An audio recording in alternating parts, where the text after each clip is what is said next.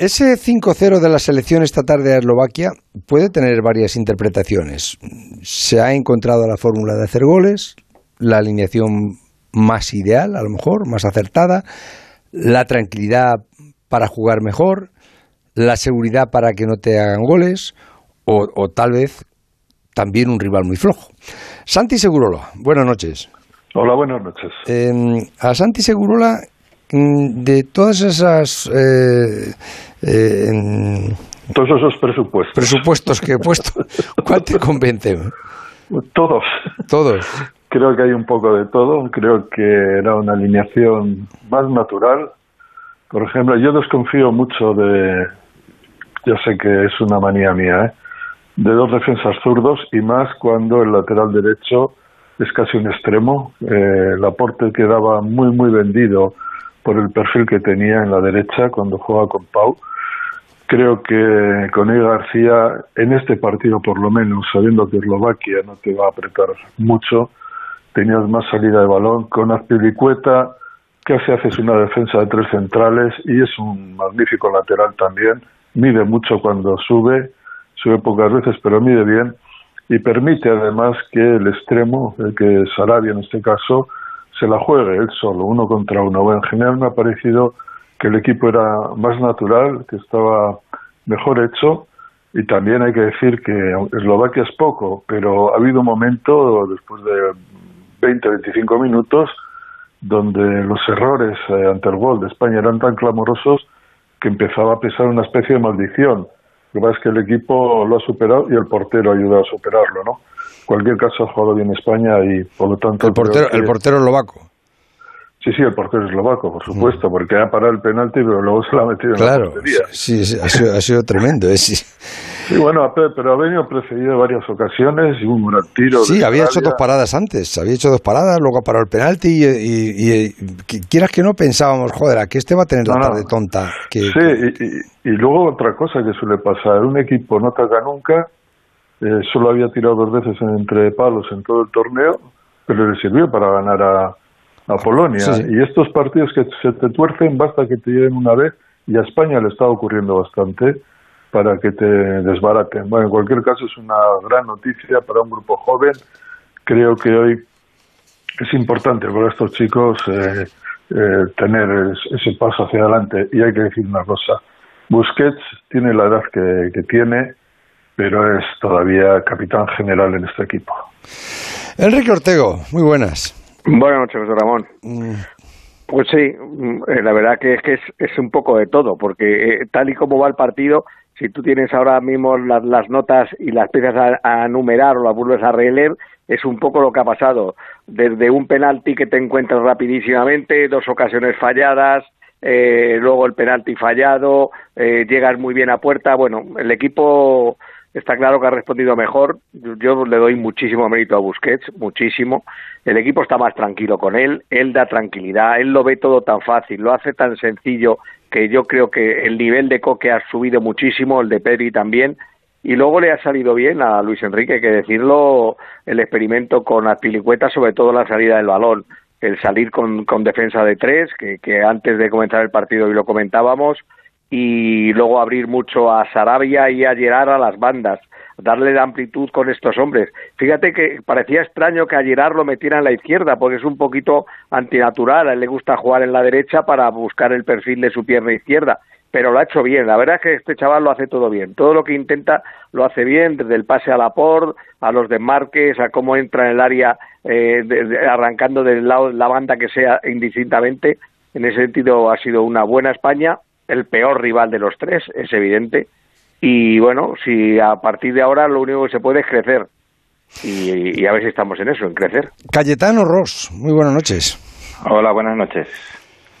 Pues yo lo que veo es que Luis Enrique llegó con un equipo muy joven e inexperto a la Eurocopa y lo que ha ido haciendo es meter eh, oficio y jugadores más experimentados como Gerard Moreno, Sarabia, Busquets y Azpilicueta. Es verdad que Busquets ha sido capital hoy, ha marcado la diferencia, pero creo que también que ha encontrado el centro del campo seguramente ideal, que es eh, Busquets-Pedri, eh, que se ha consagrado ya en el panorama internacional con este arranque de Eurocopa, está siendo para mí uno de los mejores, y Coque. Y después también me parece que está siendo la Eurocopa de los veteranos, porque Cristiano Ronaldo, Benzema, De Bruyne, Lukaku, Modric, Perisic, todos son mayores de 28 años.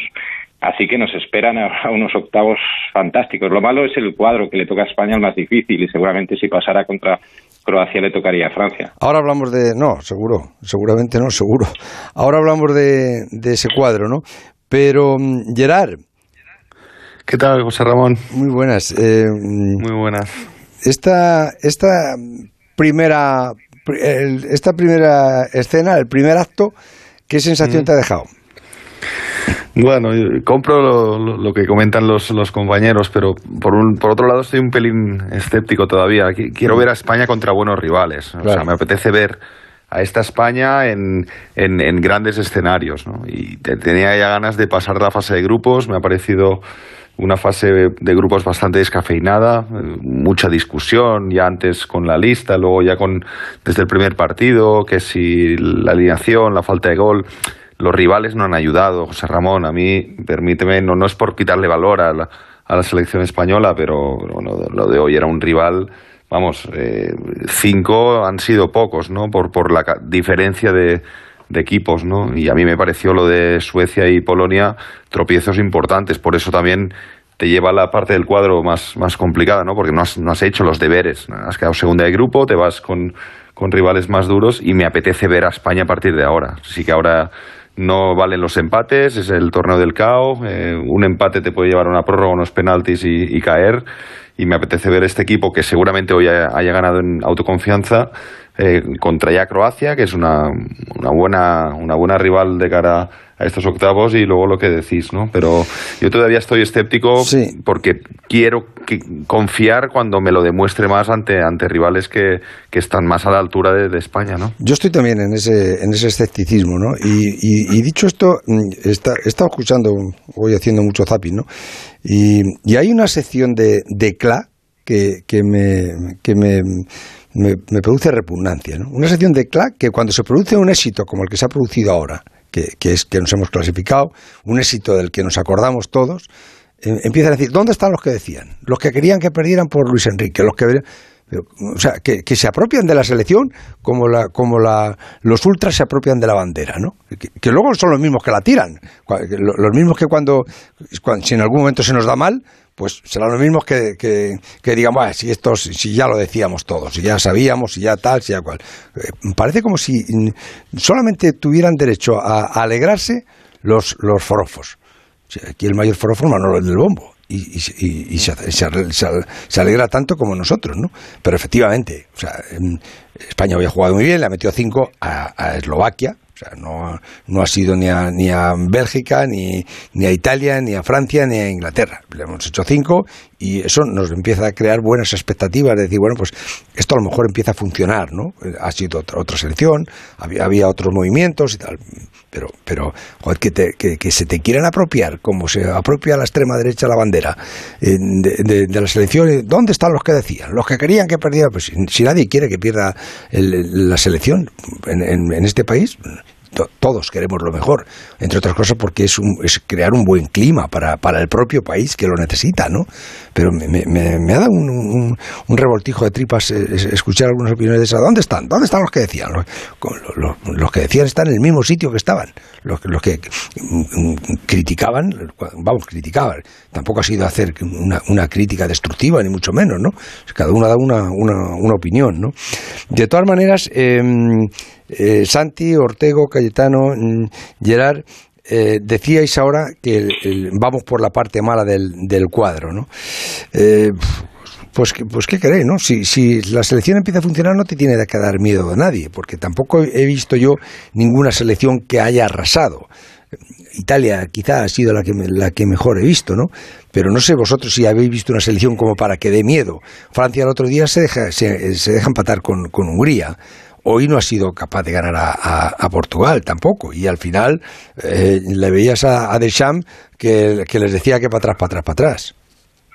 Ya, pero lo único, lo que estás haciendo es pagar que has tenido otros fallos. Es que no has tenido uno, has tenido dos fallos y entonces es lógico que te vayas a parte del grupo, pero yo creo que hay diferencia entre una parte y otra, ¿eh?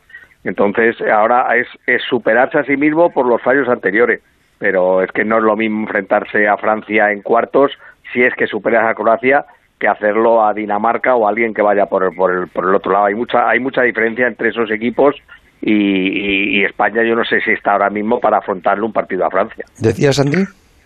Pues yo casi creo que le viene mejor a la selección este tipo de encuentro, porque eh, tanto en la, en la fase de clasificación como en la Copa de las Naciones anteriormente, los peores partidos los jugó frente a equipos replegados, frente a equipos que, que le, le, daban a España la pelota. Como que te motivan menos también, ¿no? no y además, los, los desconoces más, ¿no?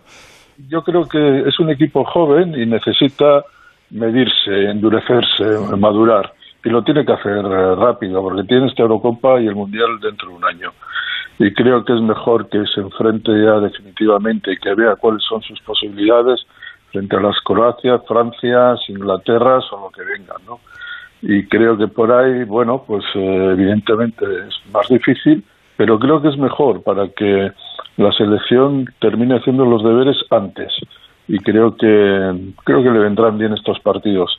Pasar de, una Suecia a una Polonia y una eh, y hoy con, con Eslovaquia, y donde era muy favorita y todos le jugaban atrás, a unos partidos donde no va a ser favorita, estará a la altura de Croacia y con Francia no va a ser favorita sin paso. Por lo tanto, creo que le, creo que le viene bien. Y además creo que este resultado, con independencia de, de la debilidad del rival, creo que es una inyección de, vitaminas muy importante.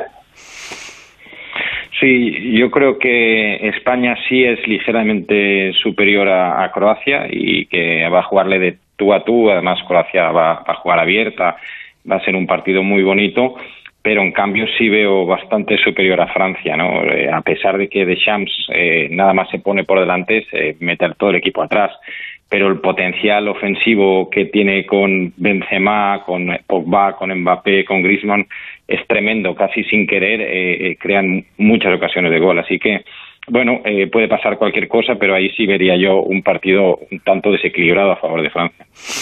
Gerard. No, te decía que ha quedado bonito el cuadro, o sea, la fase final, no ha caído ninguna de las favoritas, ha metido todas, hay y algún enfrentamiento ya de los importantes, yo diría, ¿no? Inglaterra, Alemania. Alemania, que ya es, ya es bonito. Eh, es verdad que vamos por el lado difícil, porque nos lo hemos merecido con los tropiezos, pero, pero bueno, las, las Francias, Inglaterra, no, Francia y Alemania sobre todo, tampoco han, no han arrasado. Y por el otro lado vienen las, las sorpresas agradables, ¿no? Yo creo que tanto Bélgica eh, como sobre todo Holanda, eh, Países Bajos, que lo ha ganado todo y, y, que, está en un momento que vuelve a recuperar esta sonrisa que hacía tiempo que no le veíamos.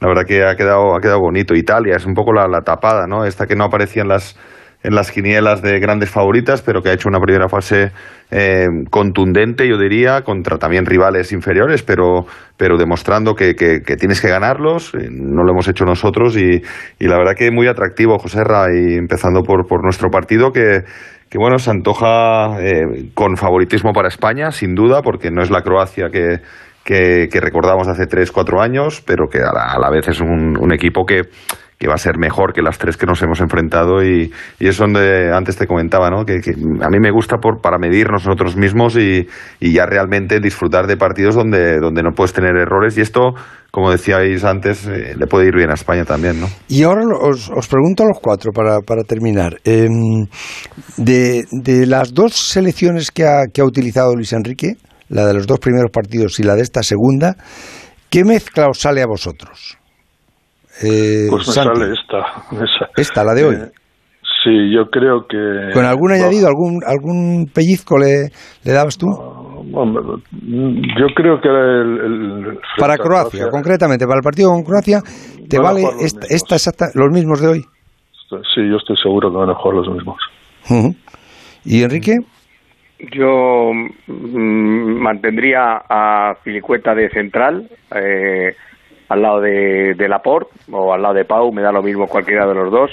Y, metería en la, en, la banda derecha otra vez a, a, Llorente, sí, porque yo creo que se necesita alguien de energía de mucha energía, que se incorpore al centro del campo y que pueda medirse a, a los croatas que en determinado momento de los partidos que tienen un, que meten un fuerte ritmo. No lo mantienen durante todo el partido, pero ahí por momentos tienen pequeñas ráfagas en las que le meten una intensidad al partido oh, tremenda. Entonces ahí yo creo que que Llorente puede echar una mano en el, en el centro del campo. Al final ellos juegan con un punta, con lo que tú, con los tres centrales, eh, con Apilicueta, el, el zurdo y uno de los dos laterales le vamos a poder aguantar. Yo haría esa mezcla y lo demás me parece bien. Sarabia se ha ganado el puesto hoy, ¿eh? No, me parece que tiene desequilibrio, está soltándose, hoy se ha soltado por lo menos, y yo le daría otra oportunidad.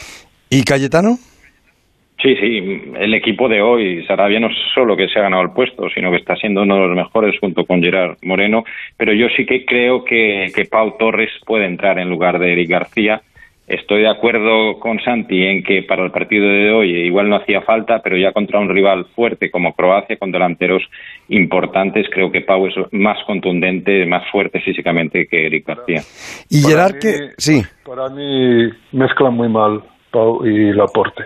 Mezclan. No me parece que no mezclan bien como centrales. Y, y, lo vimos en los dos partidos. No es eh, quizás porque han jugado poco, pero me parece que no es un no es una defensa natural. ¿Y Gerard?